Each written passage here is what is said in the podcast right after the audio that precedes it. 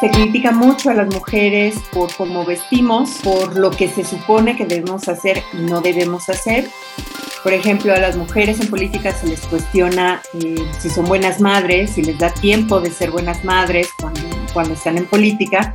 Y por ejemplo, a los hombres nunca se les cuestiona eso. Es igualdad lleva a discriminación.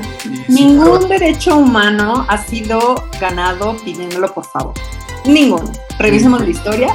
Ninguno el grupo sometido ha tenido que exigir y ganarse este, los derechos. Si quieren que lo hagamos por favorcito, entonces por favorcito denos nuestros derechos y por favorcito dejen de matar mujeres y por favorcito dejen de eh, pagarnos menos a las mujeres en 30% y por favorcito.